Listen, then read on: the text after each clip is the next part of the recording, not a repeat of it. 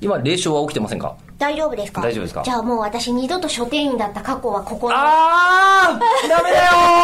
ー英子さんダメだよーえー、霊障といえば、お盆じゃないですか。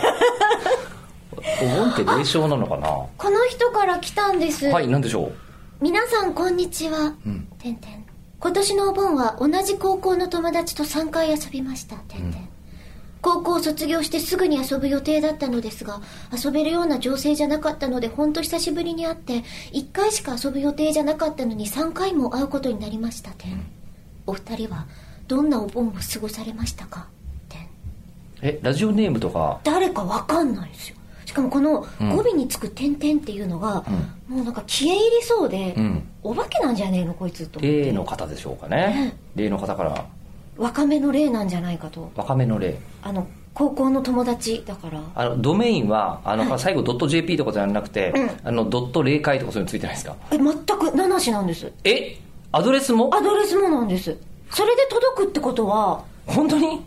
ゴーストなんですかねこの印刷だとねアドレス多分出ないと思うこの印刷あのあの個あ人情報そうかそうかの個人情報ちゃんと消えるようになってんだこの人だけじゃなかった他の人たちも本文内に書いてくれてるる人じゃないとないってことですね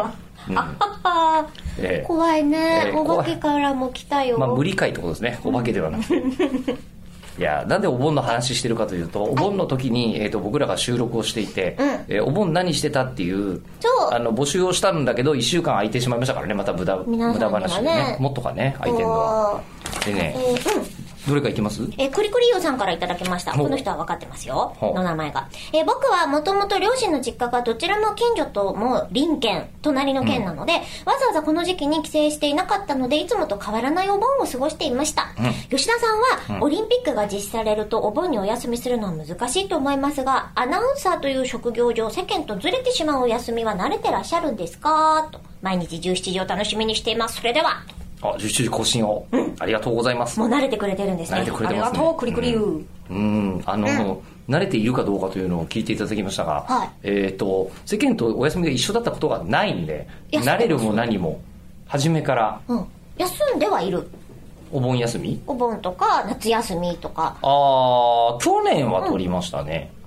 え構ーこと、こ一昨年も取ったかな。最近ね、会社がうるさいんですよ、世間が。確かにうねん、でもね、今、今年はコロナその他でうやむやになっていまして。ええこの人すぐ働きたがるからそうなんですよ、ねえでしかも今回あの8月の22日に元組長アナウンサーがこうして会話がしんどい人のための話し方聞き方の教科書」という本も出たんで、はいこあれ「のハッシュタグ会話の教科書」ハッシュタグ会話の教科書ですね。なので、休んでる場合ではないって いうえーのもありまして、えー現状、うやむやで休んでおりませんが。今が書き入れ時らしいですえーそう楽しいんですよね。